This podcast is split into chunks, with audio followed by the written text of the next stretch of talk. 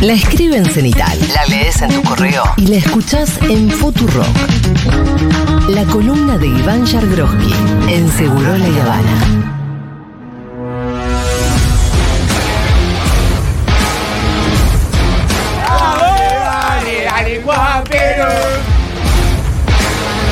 ¿Tenés la Pfizer, churra? Jujuy, en Salta, en Formosa, en Chaco, Corrientes, en Tierra del Fuego, en Santa Cruz, en Chubut, en Río Negro, en La Pampa. Bueno, me hicieron acordar, eh, Finny- me hicieron acordar de Finny Brown y entré a la página, Ah, fíjate. ¿qué tal es? Cara. y linda. Cara y linda, así que voy a cerrar Qué inmediatamente. locura esa plata, Dios. El otro día, Sí. hace 15 días, Ajá. tengo que ser hiper cuidadoso con lo que voy a decir. A ver, cuando Iván se empieza a censurar es porque está en la cornisa. Me fui con. Fui a comer Sí, eh, a la casa de alguien donde Ajá. había una persona muy Sí. famosa sí. que contó que estaba acá en Argentina y que había ido a un lugar y que eh, la habían reconocido y que le habían ofrecido mucha ropa de Muy canje. famosa ¿Te internacional. puedo, te puedo decir algo? A veces cuando explicás cosas, me imagino tipo Dogville, donde no sé ni quién es la persona ni cuál es el lugar. Entonces me imagino. Gente borrosa. Todo blanco con figuras geométricas. Es lo que quiero, me parece. Ya sé, pero a veces que haces eso y es tan abstracto todo. Que si- ni siquiera es interesante. Una No, vos persona. decís, fui a una persona en Almagro, por lo menos me- te imagino caminando por No, Almagro. no, no. La menor información posible. y de repente, la, Pará, la persona la que me- persona No voy a dar más información. no vive en Argentina, No voy a dar más información. Bueno, no voy a dar más información. termina la No, historia. ay, era re pesado. Es la no historia, Eh, tampoco hay historia. Eh, de una de las personas que estaba ahí, que ya de por sí compra ropa cara, Sí. dijo, ah, no, pero esa marca es... imp-". Y yo, pero ¿cuánto cuesta eso? Dice, no, un tapado puede ser 5 mil dólares. No, bueno. ¿Quién compra eso? Me pregunto Sí, yo. y alguien... Sí, pero ¿cómo, ¿cómo esas marcas se sostienen? Porque hay una persona cada muchas que se compran un Evidentemente no. Yo no lo puedo entender. Bueno, 5 mil dólares. ahora sí, te voy a Un presentar. auto. Un auto, mm, un auto chico, calculo, Sí. que no sé manejar No, tampoco. creo que ningún auto Ningún sale auto sale 5 mil dólares, ¿no? Una moto. Esteban motito. Yagroski en el piso de Seguro La Habana. Esto está siendo filmado para YouTube también, así que ustedes pueden ir, darle like, hacer sus comentarios. No, no, no, no. No, no, no. en el video de YouTube. También me imagino que muchos de ustedes habrán leído el newsletter que llegó hoy hace aproximadamente a las a las nueve y media. Ah, lo tenías bastante escrito. ¡Epa! Tempranelli, ¿eh? Tempranelli llegó, temprano llegó. Eh, para los que dicen que llega Te, tarde. te hacías newsletter encima. Exacto. No, ¿Escribiste eh, como el meme del gatito? No, estoy escribiendo más eh, corto. Sí. Y estoy escribiendo. Eh, si un tema tiene que quedar afuera, y queda afuera. Pero además, la verdad ¿Qué va a que el tema casi excluyente era obviamente, lo comentamos ayer brevemente, lo que pasó en Juntos por el Cambio y esta, lo que vos llamás la sublevación del gerente, ¿no? Sí. Rodríguez Larreta tomando una decisión en contra de los intereses de su padre político, de Mauricio Macri, y además en contra haciendo que Macri había sido muy explícito y muy reiterativo y enfático con lo que él quería y Larreta hizo otra cosa, es decir, la emancipación es fuerte, Fuertísima. fuertísima. Fuertísima. Es no ruptura, pero casi. No es ruptura institucional, pero sí es ruptura desde el punto de vista político, Sí. que no significa que no vaya a haber sutura. Yo ayer hablaba con alguien que es un poco, se siente un poco hijo político de ambos, y le digo, mm, ¿y? ¿De qué? ¿Con quién quedaste? ¿Con papá o con papá? Sí. Claro. Y mm, me dice, no, me dice, yo tengo un, bueno, hizo una referencia a su situación institucional, dice, pero después es una pelea en la que papá y papá eh, se van a poner de acuerdo en breve, Ajá. esto va a ser simplemente un sacudón. Eso es lo que dicen siempre los niños hijos de padres separados, en- entran en una etapa de negación. Claro. No, no, mami o papá se quieren, me aman a mí, no tiene que ver con. No es mi culpa. No, claro, no sé si es una expresión de deseo Sí, o si es eh, un análisis. un análisis de alguien que tiene más información que yo de lo que pasa dentro de, de Sí. Pro, ¿no? Eh, lo cierto es que eh, no sé, es muy impresionante esto porque, a ver, ¿qué ejemplo puede ser eh, similar a este? Viste eh, Cristina diciendo en 2017, no sé, es el primero que se me ocurre, diciendo en 2017, miren que si no tengo que ser candidata, no soy candidata, y todo diciendo, ah, eh, mira que no vas a ser candidata. No, mira que si no tengo que ser candidata, no soy candidata, presidenta, ¿no? No, che, bueno, no, no fue candidata. Che, qué sorpresa. No, bueno, lo viene diciendo hace dos años que si es necesario no es candidata. Sí. Bueno, acá la reta viene diciendo, mira, desdoblar, o sea, votar dos días diferentes, no. Y no darle la boleta a Lusto y sí dársela a Jorge Mérez es la ruptura Juntos por el Cambio. Así que no queda mucha alternativa. No, pero no lo va a hacer. No, no lo va a hacer, no lo va a hacer, no lo va a hacer. Lo hizo. ¿Qué? ¿Cómo que lo hizo? Qué desilusión. Bueno, desilusión, enojo, estupor, furia en Mauricio. Sí. Eh, Y en Patricia Bullrich y Vidal, ¿no? Como. Sí, yo creo que en el caso de. Vidal es una cosa aparte, digamos, pero eh, Bullrich. eh, yo no creo que Bullrich esté enojada. Bullrich está usando todo para. Favor. claro, exacto. molino, sí. Eh, exacto. sí, no, no. y para, para- Macri está enojado, Sí. de verdad. Pasa, Macri tiene un historial donde no le hace caso. Siempre nos acordamos, digo, el día que, que Bianchi lo dejó pagando. Digo, siempre cuando a alguien se le revela, eh, salen todos los diarios. No, no solo salen todos los diarios, sino que algo, algo que me decía eh, alguien que creía que Horacio no se iba a emancipar, me dice, ¿vos pensá que Macri se cargó en boca a Maradona, a Bianchi y a Riquelme? Los tres máximos ídolos de la Sí, historia de Boca. Ponele, Sí, más menos. Imagínate lo que puede pensar, me decía esta persona hace dos meses, mes, dos meses, de Rodríguez Larreta. Me decía, y leo, ojo, porque te lo tomo, pero esos tres que mencionás se le plantaron. Murieron después. Murieron, se fueron de boca. No murieron. Bueno, ahora está Riquelme está en boca. Pero, no, no, está bien, Pero pero como jugador. En el momento. Claro. Eh, que tal vez es lo que le pasa a la reta, no lo sabemos. Digo, la reta se le planta, se emancipa y capaz que pierde. Es Sí, una sí. posibilidad, obviamente. Ahora, e- eso te quería preguntar. ¿Cuáles para vos fueron los elementos que a la reta le permitieron tomar la decisión? Porque si algo sabemos de la reta es que es alguien que no es para nada improvisado, ¿no?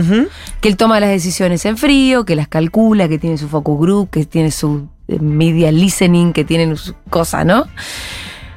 ¿Con qué elementos sobre la mesa la reta toma una decisión que además de elementos concretos requirió coraje y valor? Correcto. ¿Y qué es lo que le podría llegar a pasar? ¿O lo peor que le podría pasar a la reta? ¿Qué universos ahora No, se por eso, lo mejor y lo peor, el ¿qué, qué escenario se plantea? A ver, el, el punto número uno frente a la primera pregunta. Sí. Para mí un escenario madre de esto acompañado, por- mejor dicho, un motivo madre acompañado por otros, que es que la reta no tenía alternativa. Es, decir, Macri lo había acorralado tanto Claro. que la narrativa era, si la reta no eh, mm, cumplía su acuerdo con Martín Lustó, era romper con el radicalismo, Sí. que es el único refugio que tiene él por fuera de PRO, Ajá. mejor dicho, por fuera de Macri. Es decir, si la reta rompía el acuerdo con Lustó o con el radicalismo, quedaba secuestrado por Macri. Macri podía Claro. hacer a merced lo que quería con él. Sí. Y evidentemente hay algo, después la reta puede estar equivocado o no respecto a cuál es su diagnóstico de lo que necesita la Argentina, pero evidentemente lo que él repetía en privado, repitió durante muchos años en privado, que es, muchos años, desde que eh, eh, se lanzó como candidato a presidente, somos dos años, que es, yo no voy a llegar a cualquier costo para no poder gobernar, que es un poco el mensaje de no quiero ser ni Scioli ni Alberto Fernández, según los Sí, propios sí. parámetros de la reta. Bueno, evidentemente repito, no significa que si es presidente vaya a ser un buen presidente. Significa que no, eh, que, que en ese sentido no es llegar por llegar. Eh, llegar por el, solo por el hecho de llegar. Sino que es re- llegar para hacer lo que él cree que, ti- que necesita la Argentina. Que Y repito, ser- y, algo simple es ser el presidente. ser el presidente. Que repito, desconozco si va a ser presidente y desconozco si va a ser un buen presidente, un presidente regular o un mal presidente, en caso de serlo. Lo que digo es, eh, la reta tomó la decisión de que si es presidente, es él el presidente. Eh, en ese marco, obviamente, eh, existe esa, esa, primera, esa primera decisión acompañada por otra serie de decisiones, de, elementos, perdón, que es, ¿cuál es lo obvio? Bueno, Macri es el accionista mayoritario de PRO, PRO es el accionista mayoritario de Juntos por el Cambio, por lo tanto, Macri puede condicionar quién gana o quién pierde en las elecciones. Macri, Bullrich, ese dispositivo. Eh, habrá que ver, porque no solamente eh, depende de la demanda, sino de la oferta. ¿Qué quiero decir? Juntos por el Cambio es un espacio que debe estar en los 40 puntos, hoy más o menos, sin candidato. o con alguno, en la paso de estos candidatos. Bueno, hay que ver cuántos de esos 40 puntos es pro, cuánto de esos 40 puntos es UCR, cuánto de esos 40 puntos es coalición cívica, cuánto de esos 40 puntos son ciudadanos silvestres y cuánto de esos 40 puntos gente desilusionada del frente de todos. Porque si a Cristina la votó el 54% en 2011, perdió Scioli en el balotaje en 2015 y sacó 48 puntos en 2019, es, el frente de todos es evidente que es un voto que fluctúa permanentemente. Eh, si además, si además el candidato del oficialismo fuera alguien que tiene problemas para comer hacia el centro, yo creo, si me permiten sus teléfonos, por favor, gracias. Quiero el control del aire, permiso, gracias, control del aire. Ya que está grabado esto, me sirve para decirlo. Y quiero el control del televisor. Muchas ¿Vas a hacer un tipo de croquis? Esto es así, mira. Eh, la gente que no lo está viendo esto lo puede ver después en la columna, pero lo voy a hacer muy rápido. El YouTube control del después. televisor Sí, es Bull, es Milei. sí. El control del aire es Patricia Bullrich. Ajá.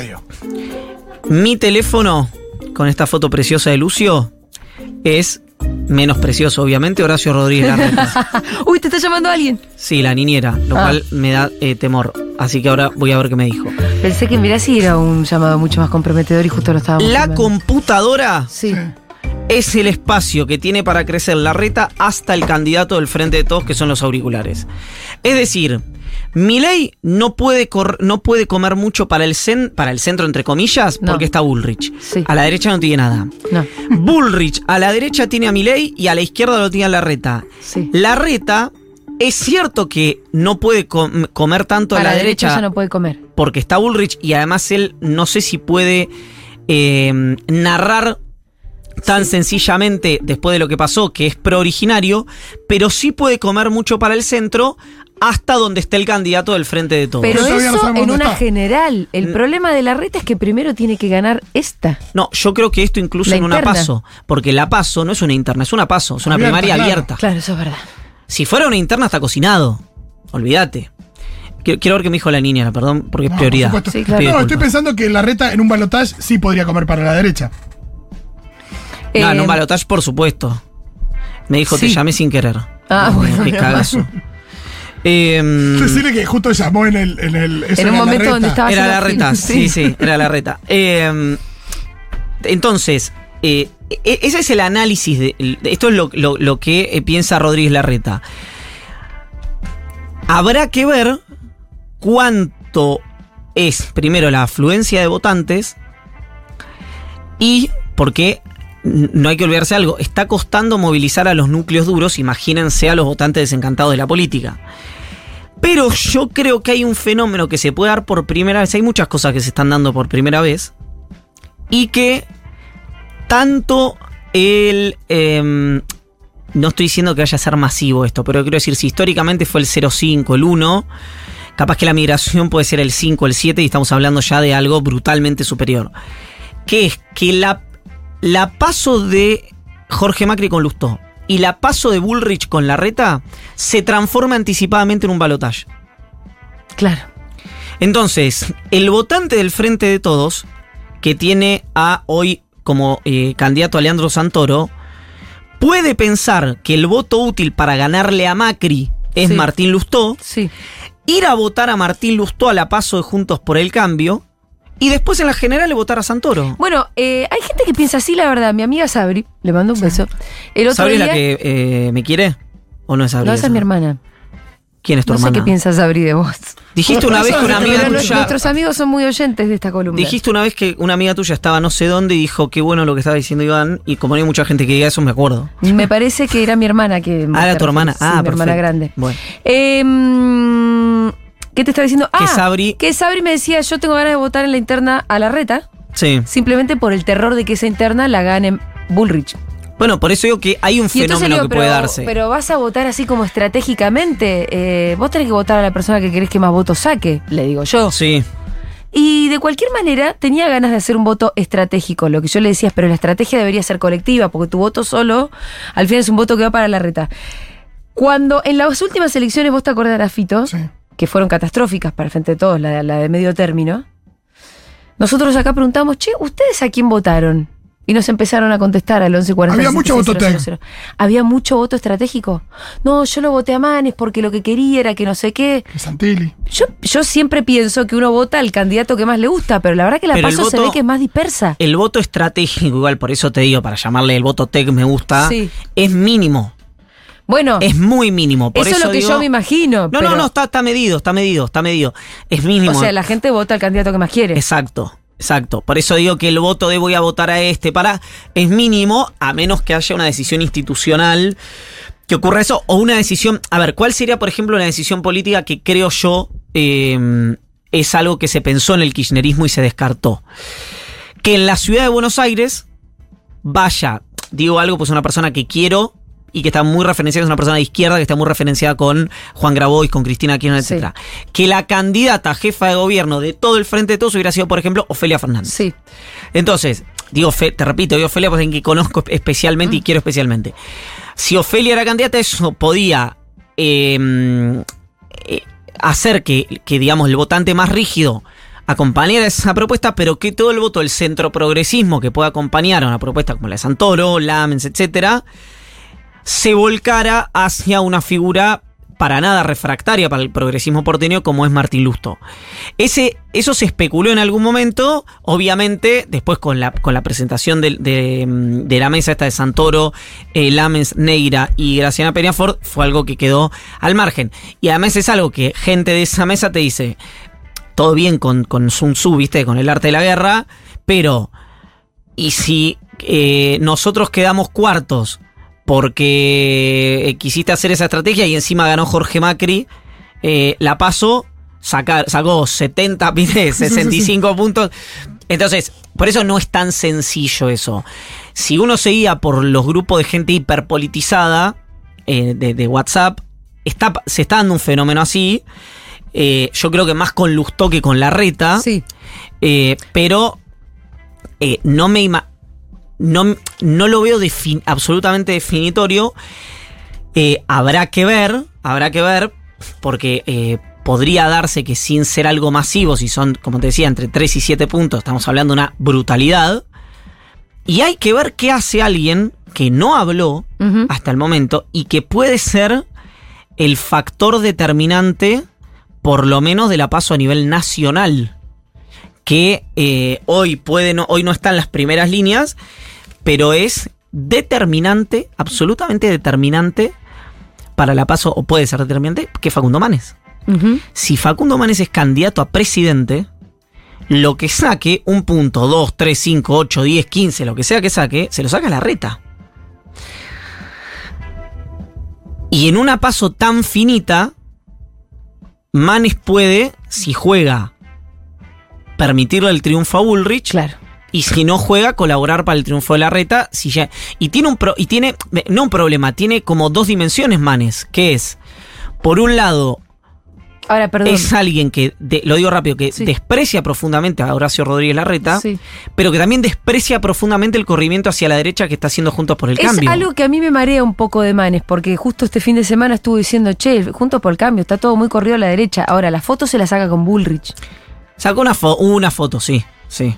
pero no forma foto. parte de un entramado. No, una yo foto no es veo. estar, No lo no veo es estar con. Porque viste que ahora con la política de la foto, uno ve la foto y ya piensa que... Sí, pero también hizo foto con el radicalismo. Digo, me sorprendió que, o no, o está Era la foto de la vendimia, ¿no? en un Eh, almuerzo en, en Mendoza. Que estoy casi Bueno, esa foto fue bastante armada, eso es lo que llamó la atención, no es que se cruzaron y alguien le sacó una foto. También esas cosas uno lo hace para subirse el precio. Mm. No necesariamente porque estés haciendo un cierre con alguien. Sacas una foto con alguien porque o te, te genera, le genera ruido a alguien que vos no querés, o te sube el precio para una negociación, o el motivo que sea. Eh, obviamente no es sencillo, si todo el radicalismo se encolumna detrás de Rodríguez Larreta, quién le fiscaliza los votos a Manes, quién es el candidato de Manes en el interior, etcétera, lo etcétera. vota? Por eso. Pero eh, no nos olvidemos que es alguien que sacó un palo y medio de votos en la provincia de Buenos Aires. Sí. Y eso no es todo aparato. La verdad es que eso sería una ridiculez pensar que es todo aparato. Eh, es más, yo lo dije acá el domingo en el programa, de, en, eh, en Como la ves, en el programa de Gaby, de Flori y de Leandro.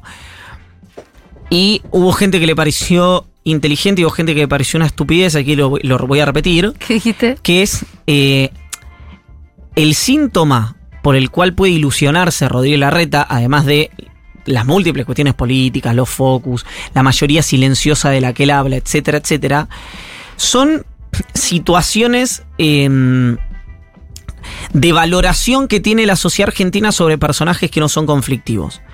En cualquier lista eh, em, cualitativa y cuantitativa se valora mucho el no conflicto, la moderación, etcétera, y en la cuantitativa, en aprobación, no estoy hablando de encuestas electorales, siempre salen la gente que es eh, ecuménica, digamos. siempre sigue la baña.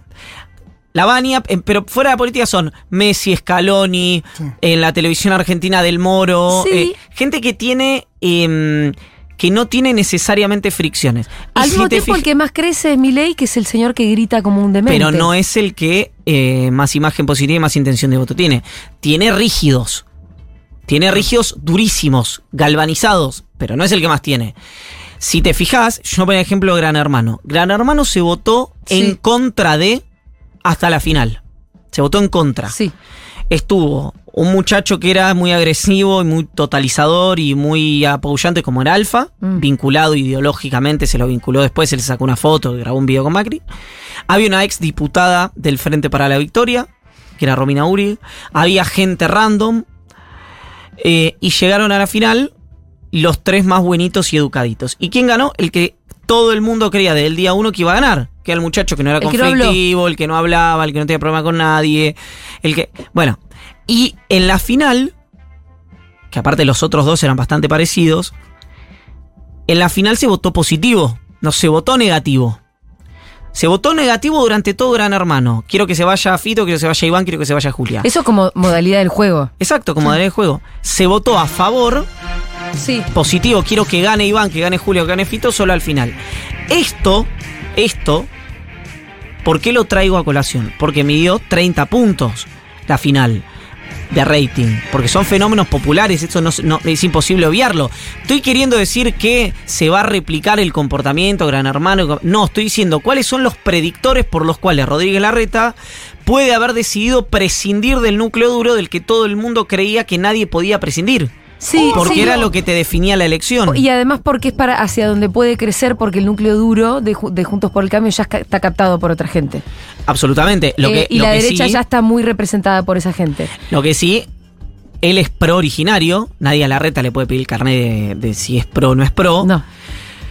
Pero hay que ver hasta dónde llega el daño de eh, que pueden hacer Bullrich y Macri, ¿no? ¿Qué Eh, forma puede tener ese daño?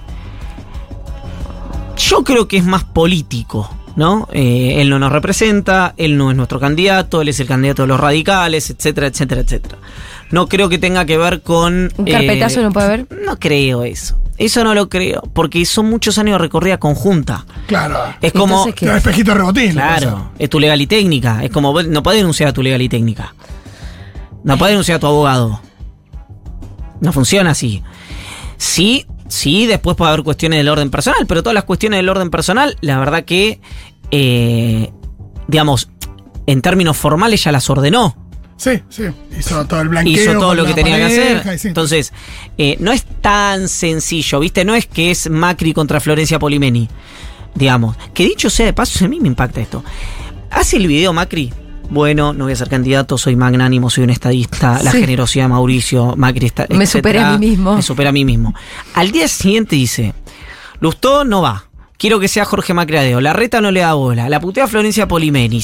O sea, es realmente la gente que ve en, en Mauricio Macri una persona por encima de la situación, que piensa, eh, eh, po- eh, que piensa mucho más allá de las disputas de poder, etcétera, etcétera, es un acto de amor que ya yo quisiera que lo tuviera alguien conmigo. De gente enamorada. Ayer Nancy Pasos dijo sin sonrojarse que Macri era mala persona.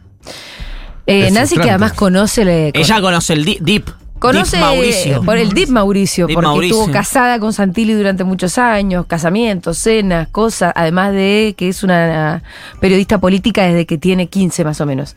Eh, y ayer, hablando de la reta, dijo, bueno, no sé esto que lo otro, ¿eh? Y la reta, la reta es buen tipo, dijo ella. Y entonces Dugan le repregunta, ¿y Macri? No, Macri mal tipo. ¿Por qué? Bueno, ahí no sé cómo, hacia dónde derivó la conversación. Sí, mira. Me re- perdón, sí. eh, perdón la autocita, pero para Sí. hacerme cargo de lo que voy a decir. Yo que siempre trato de escaparle a las definiciones de si alguien es bueno o es malo, porque Claro. en política creo que es un factor, eh, no es un buen factor de análisis. Cuando fui al método Rebord, me surgió la misma reflexión. Todos conocemos la dimensión humana del hombre. Mm.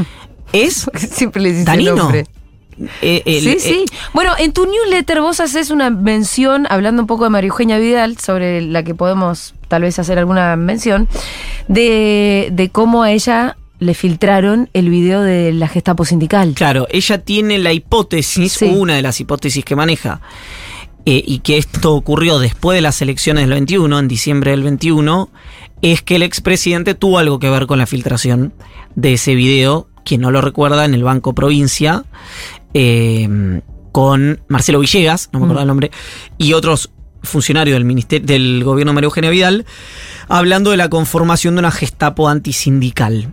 Eh, qué lindo lo- decirle, realmente es como tipo el fin de la metáfora. ¿no? Sí, sí. vamos a hacer una gestapo. ¿Por qué le pusieron así? Por- ¿Por qué le vas a, nombre. por qué vas a decir gestapo? No voy a decir una si organización. Gestapo- Si, vos decís Gestapo es porque vos te calienta decir Gestapo. Sí, sí, sí, gestapo. sí, sí, Eh, sí. Voy a decir, Pero además ellos son muy buenos poniendo eufemismos, como poniendo nombrecitos lindos a cosas malas. sí, gestapo es espectacular. Onda, eh, reperfilamiento. Sí, Sí, no, Pero un Gestapo. equipo, un equipo donde todos aportamos. Sí, sí, sí. Que se llama Gestapo. me encanta.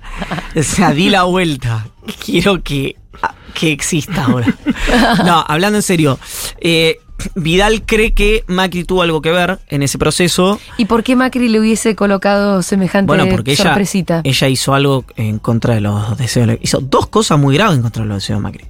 Insistió y operó mucho con el plan B a través de Federico Salvay. La me corta. Exacto. Para ser ella la candidata. Primero para desdoblar y después para ser ella candidata Sí. a presidenta. Y después.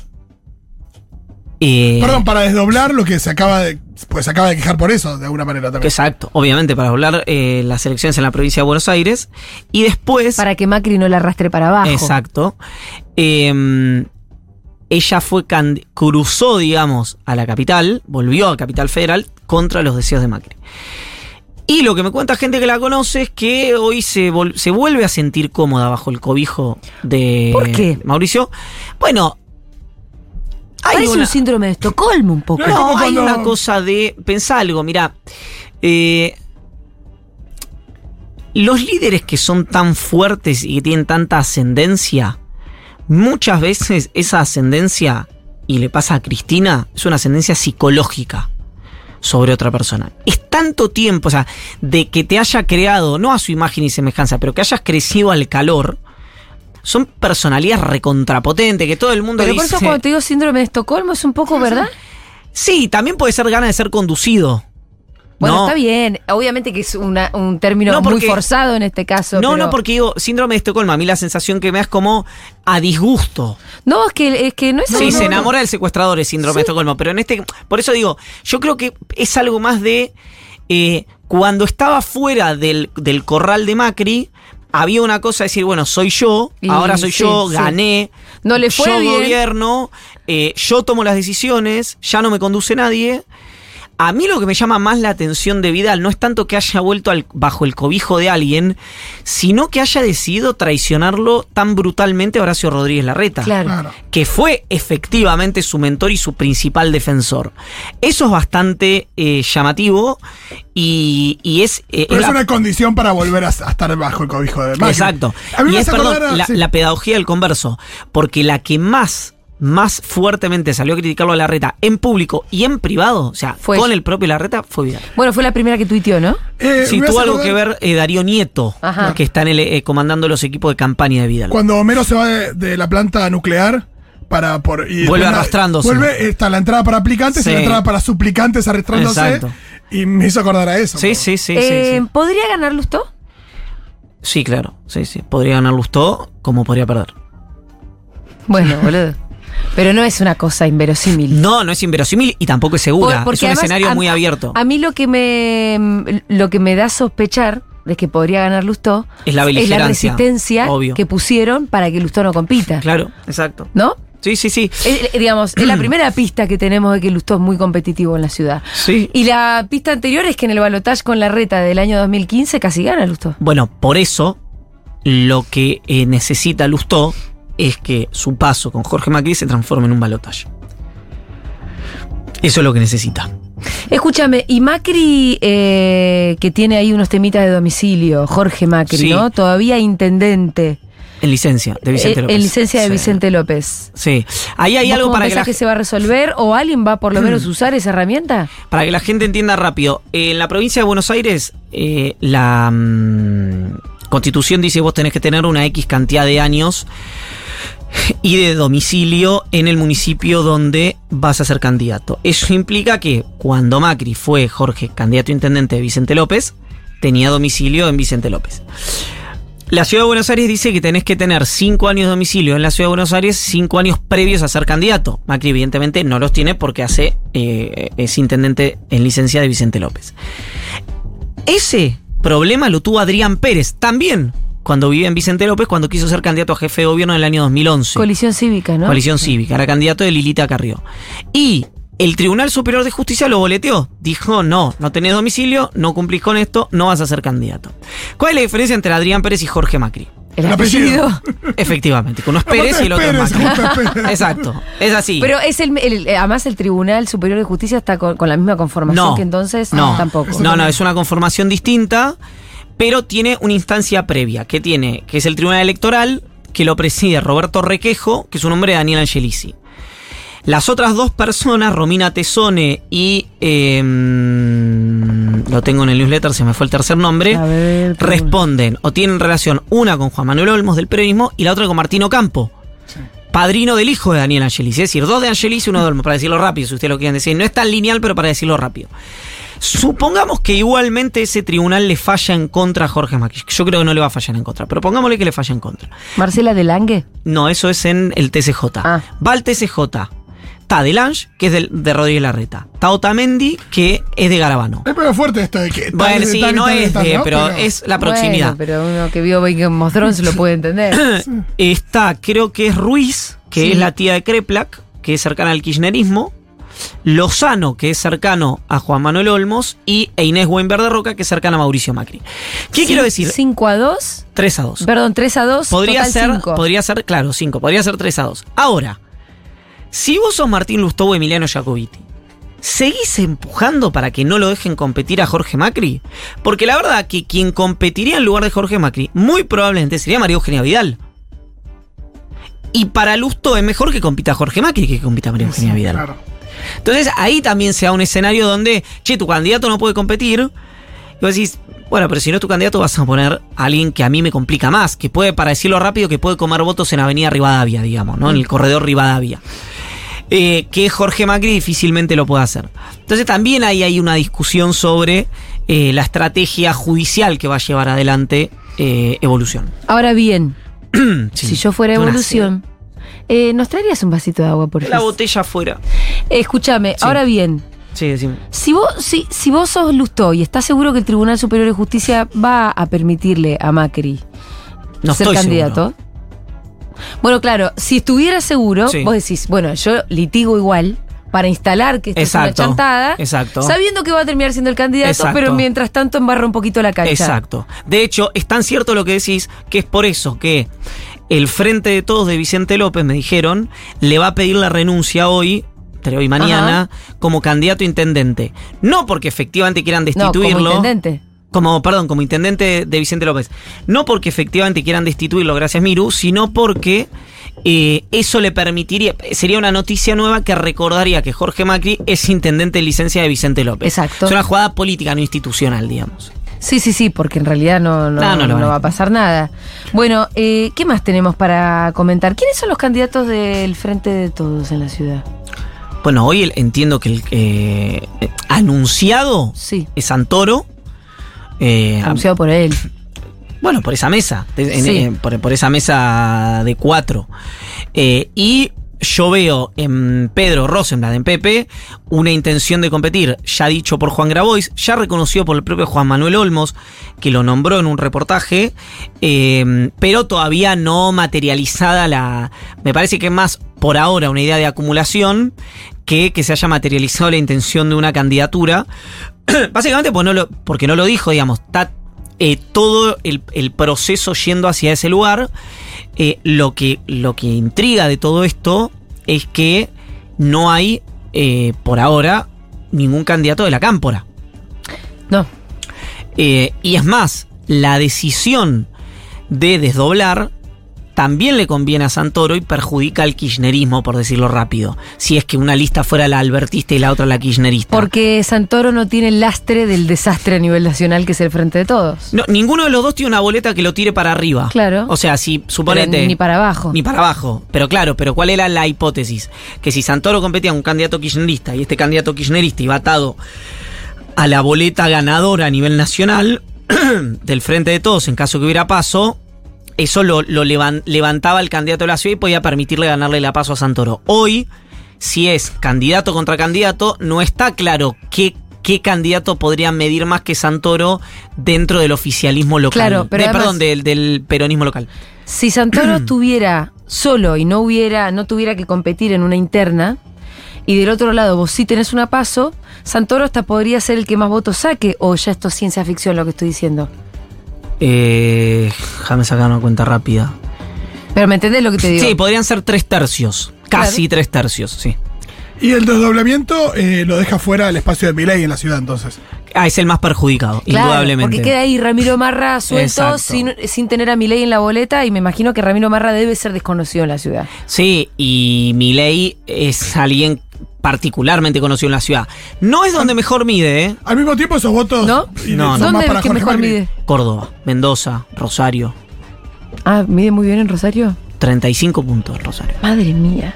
A presidente, no, no su candidato a intendente. Candidato a inten- el intendente de Rosario creo que va a ser ¿35 puntos? eh, Lewandowski. En 35 puntos, sí. Ciudad universitaria, progresista. Rosario. Eh, vos terminás haciéndote una pregunta que dice, ¿vendrán nuevos reagrupamientos en los cuales, por ejemplo, la reta y sus aliados tendrán más vínculo con gobernadores peronistas y sectores del masismo? Is a developing story, como te gustaría decir. Mira, respecto a eso, eh, me da la sensación, no sé qué es lo que piensan ustedes. A ver. Me tengo que ir.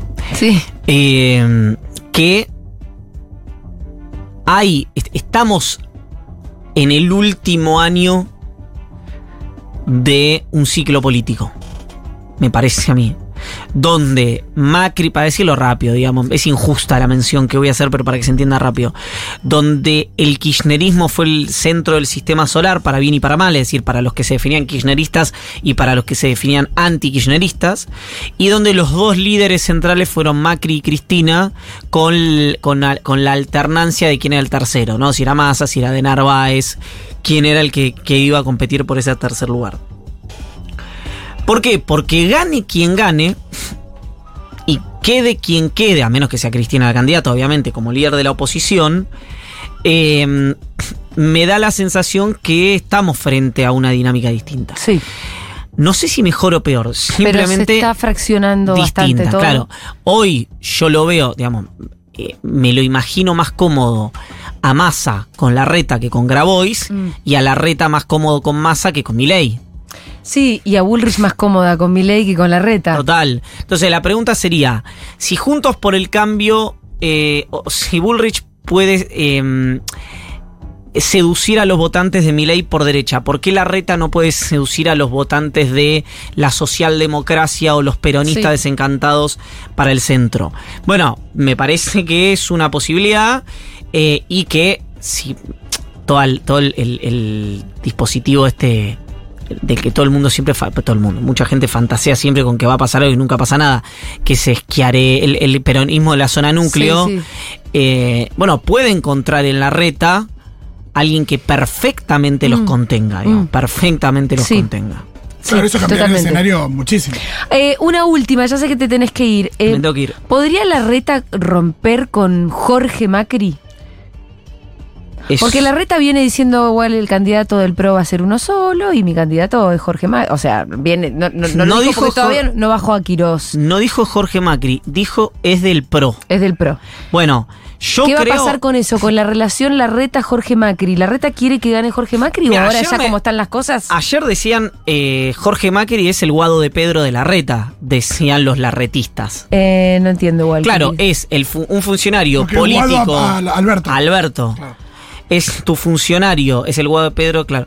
Eh, es un funcionario político de relevancia con volumen político propio que está en contra del líder institucional del Ejecutivo en el cual es funcionario. Em, yo no sé qué va a pasar con Jorge Macri, que no solo se manifestó en contra de la decisión, sino que además la persona que estaba yendo a la CNE, el que estaba hablando con Servini, que estaba hablando con la Dirección Nacional Electoral, es Sergio Iacobino, el que va a organizar las elecciones, que es un hombre de Jorge Macri.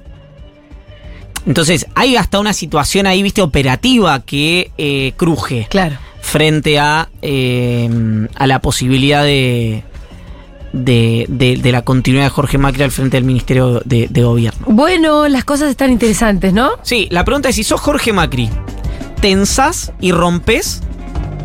¿O absorbés rápido el costo y le decís a la reta, perfecto, vos hiciste algo que, a que yo no quería, pero ahora me tenés que apoyar a mí? Claro. Me, me da la sensación... Dale, bueno, lo dejaste jugar a ya está, pero ahora, me tenés juega que bancar conmigo. a mí. Exacto. Eso eh, es una pregunta que también seguramente se responderá en los próximos días. Iván Yagroski pasó por Seguro La Habana. Gracias, nena. Muchas Hasta el martes que viene.